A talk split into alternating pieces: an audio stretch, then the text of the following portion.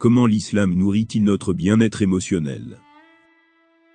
L'islam donne un sens à l'objectif et à l'épanouissement émotionnel par l'attachement à Dieu. La spiritualité et la religiosité sont également associées à une meilleure santé mentale et ont été identifiées comme des aspects essentiels de la prévention et du traitement des maladies mentales. La spiritualité islamique fournit un but ultime et un sens à la vie humaine, soit deux aspects essentiels à l'épanouissement humain et au maintien d'un état émotionnel sain. Au cœur de l'islam se trouve le concept de servitude, d'abandon et de soumission au divin. Et, ce faisant, nous sommes contre-intuitivement amenés devant l'opportunité d'atteindre la vraie liberté et la libération des chaînes de ce monde. Il a été démontré que la liberté et le soulagement qui découlent de cet abandon par le culte ont des effets profonds sur le cerveau. Grâce à la prière quotidienne, à la supplication et au souvenir au rappel de Dieu, nous bénéficions de sources constantes de protection et de voies de soulagement thérapeutique. Dans l'idée de soumission se trouve également la notion de destin divin, qui est la croyance que tout ce qui nous arrive fait partie du plan juste, sage et compatissant de Dieu. Cela détourne notre pensée de l'agonie sur des questions telles que ⁇ Pourquoi moi ?⁇ ou ⁇ Qu'est-ce que j'ai fait pour mériter ça ?⁇ pour orienter notre pensée vers des cadres plus autonomes qui offrent de l'espoir, un sens approfondi de la prise de conscience de Dieu et du réconfort dans le Coran. À travers ce cadre, l'islam fournit l'ancrage le plus solide pour naviguer dans la vie, qui n'est autre que l'attachement profond à Dieu. L'islam fournit-il des directives sur la façon de traiter la maladie mentale? Oui. Divers types de maladies mentales ont été discutés par les érudits musulmans pendant des siècles. Les chercheurs contemporains reconnaissent la nécessité de traitements spirituels et cliniques pour résoudre les problèmes de santé mentale. De nombreux érudits musulmans ont consacré leur vie à explorer les dimensions spirituelles et psychologiques du bien-être et de l'épanouissement humain, y compris des aspects qui relèveraient de la classification contemporaine de la santé mentale. Dans les domaines de la psychologie clinique et de la psychiatrie, de nombreux praticiens reconnaissent de plus en plus le rôle de la spiritualité comme un élément essentiel à la fois de la prévention et du traitement de la maladie mentale une revue systématique de plusieurs études a montré que des niveaux accrus de spiritualité et de religiosité à l'adolescence étaient corrélés à une meilleure santé mentale. Il convient toutefois de préciser qu'en discutant du rôle bénéfique que la spiritualité et la thérapie psychospirituelle, telle que la prière, peuvent avoir sur la santé mentale et le bien-être, nous n'avons pas l'intention de minimiser les autres formes de traitement. Cet équilibre délicat a été compris par les érudits musulmans des siècles avant le développement de la psychiatrie moderne. Par exemple, le savant du XIVe siècle Ibn al-Qayyim écrit que la deuxième catégorie de maladies du cœur est basée sur des états émotionnels tels que l'anxiété, la tristesse, la dépression et la colère. Ces types de maladies peuvent être traités naturellement en traitant la cause, ou avec des médicaments qui vont à l'encontre de la cause. Et c'est parce que le cœur est impacté, par ce qui nuit au corps et vice-versa. Comment comprendre et gérer la tristesse et le chagrin en islam? Les textes islamiques reconnaissent la validité des émotions négatives et offrent des lignes directrices sur la façon de les gérer de manière saine. L'une des premières étapes que franchit l'islam pour gérer ces émotions est de réorienter notre perspective. Le Coran nous rappelle de ne pas nous permettre de devenir ou de rester trop attaché à ce monde et à ses distractions, et que la poursuite de la vertu conduira à l'ultime bonheur dans l'au-delà. Il est dit dans le Coran dans une traduction rapprochée. Les richesses et les enfants sont la vaine parure de cette vie, contrairement aux bonnes œuvres, qui laissent espérer une récompense plus généreuse et plus durable auprès de ton Seigneur. 18. 46. Il est normal d'éprouver de la tristesse et du chagrin, même intensément. Et, tout comme Allah nous a donné la vie, il nous a donné des émotions. Ces émotions peuvent en effet être bénéfiques et un moyen de se rapprocher de Dieu si elles sont traitées de manière appropriée. Les érudits musulmans ont proposé un certain nombre d'approches pratiques pour traiter ces émotions. L'une de ces stratégies est l'approche Doha, tirée du nom de la sourate 93 du Coran. Cette stratégie aidant à naviguer de manière saine et constructive à travers nos sentiments. Qu'enseigne l'islam sur la gestion de l'anxiété, de la dépression et du doute de soi? Les enseignements islamiques valident les émotions et les mentalités négatives, et de ces enseignements, nous pouvons tirer des conseils pratiques pour les surmonter.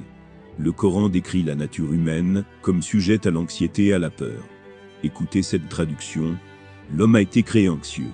Quand un malheur le frappe, il est abattu. et quand un bien l'atteint, il n'en est que plus avare. À l'exception de ceux qui accomplissent la prière, 70. De 19 à 22.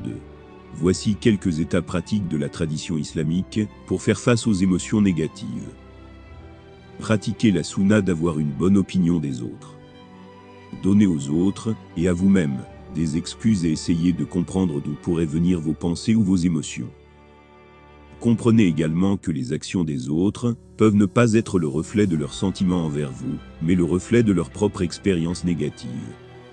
Rappelez-vous le prophète, paix et salut d'Allah sur lui, et les difficultés qu'il a endurées par rapport aux vôtres. Rappelez-vous qu'il y a de grandes bénédictions et opportunités dans les difficultés et la souffrance. Et que c'est la promesse de Dieu que nous serons testés par des choses qui peuvent nous causer de l'anxiété, du chagrin, un sentiment de perte, et plus encore. Il est dit dans le Coran dans une traduction approximative. Nous vous mettrons à l'épreuve par un peu de peur, de faim, de manque de biens, de perte de vies humaines, et de fruits récoltés. Annonce donc l'heureuse nouvelle à ceux qui sont patients, à la peine. 2. 155. Enfin, efforcez-vous de vous rappeler qu'Allah est toujours avec vous, même si vous avez l'impression que le monde entier est contre vous. Les musulmans sont-ils punis pour avoir détesté leur vie ou voulu y mettre fin? Non, même les personnes les plus pieuses ont connu des moments de désespoir. Mais on nous apprend aussi à ne pas souhaiter la mort et à chercher de l'aide quand nous sommes en difficulté. Nous apprenons du Coran que Marie, la mère de Jésus, a demandé à Dieu de hâter sa mort pendant qu'elle accouchait. C'est une femme qui était parmi les personnes les plus pieuses et les plus nobles à avoir jamais foulé la surface de la terre. Même ceux qui entouraient le prophète, paix et salut d'Allah sur lui, comme un jeune homme qui lui a exprimé son désir de mourir, ont eu ce genre de pensée. Cependant, le prophète nous a demandé de ne pas prier pour la mort. Il a enseigné dans le sens les paroles suivantes. Aucun de vous ne devrait souhaiter la mort à cause d'une calamité qui l'a affligé. Mais s'il doit faire quelque chose, qu'il dise. Ô oh Allah, fais-moi vivre tant que la vie est bonne pour moi, et fais-moi mourir, si la mort est meilleure pour moi. En général, nous devrions aborder la vie comme quelque chose de catégoriquement bon. Le croyant apprend à ne pas haïr cette vie, mais plutôt à la voir pour la profonde bénédiction et le don qu'elle est, et à garder les sujets négatifs en perspective. Sur le chemin de l'existence, ne souffrez pas seul ou en silence. Il n'y a pas d'honte à solliciter de l'aide. Demander de l'aide à cet égard ne vous rend pas inférieur, ou pire qu'une autre personne. Si vous cherchez de l'aide, afin d'être en bonne santé, c'est en soi une façon d'honorer la vie que Dieu vous a donnée. C'est un acte d'adoration, et non une indication que vous êtes une mauvaise personne. Si vous ou quelqu'un que vous connaissez pensez au suicide ou souhaitez un soutien émotionnel, veuillez contacter le numéro national de prévention du suicide de votre pays. Existe-t-il des prescriptions coraniques pour faire face à la détresse? Oui, le Coran utilise des récits pour fournir une relativité et propose des stratégies d'adaptation pour se sentir mieux face à la négativité et à la détresse temporaire.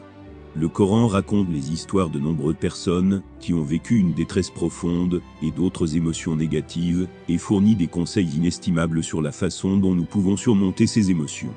Le Coran nous enseigne que même les personnes illustres, des prophètes et messagers de Dieu aux saints hommes et femmes, ont connu des périodes de profonde détresse, de peine ou de chagrin. Nous pouvons en tirer la leçon que de telles émotions font partie intégrante de l'expérience humaine. Tout comme Allah nous a donné la vie, il nous a aussi donné des émotions. Chercher du réconfort en visualisant la promesse d'un bonheur éternel et sans défaut au paradis, par rapport à la nature temporaire de cette vie, s'efforcer de se souvenir fréquemment de Dieu, et de s'engager dans son évocation, et se tourner vers Dieu, avec vos plaintes et vos douleurs dans la prière et la supplication, sont toutes des actions inspirées par des conseils coraniques, qui nous aident à traverser les émotions négatives. De plus, rechercher le soutien de groupes ou de personnes de confiance, tels que des groupes de soutien au deuil et au chagrin, qui ont vécu des expériences similaires, peut fournir la validation et la libération des tensions émotionnelles nécessaires. Le Coran et la Sunna offrent-ils des conseils sur la façon de gérer les traumatismes et la douleur?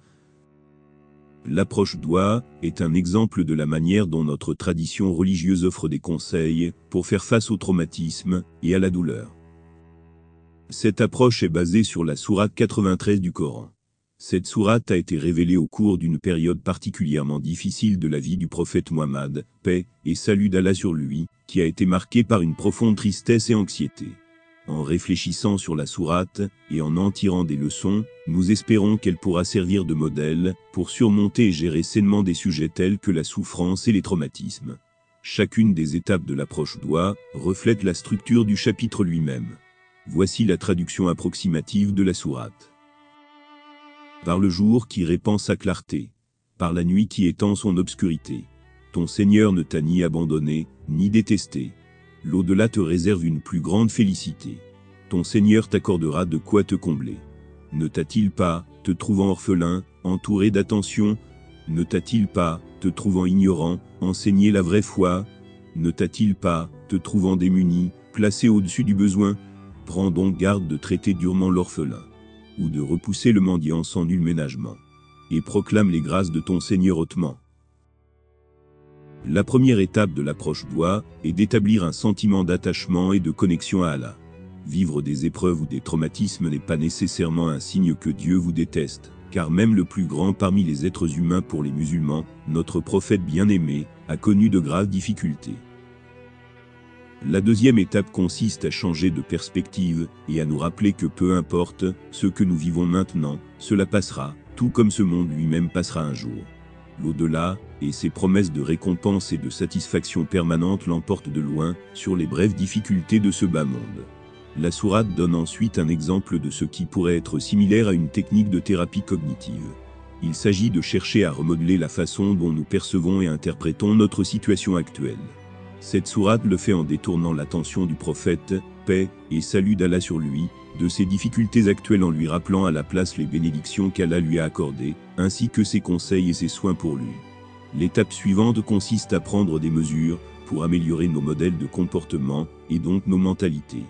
Et enfin, cette approche encourage la culture de la gratitude. Reconnaître constamment les choses pour lesquelles on se doit d'être reconnaissant, cela peut radicalement améliorer notre état général.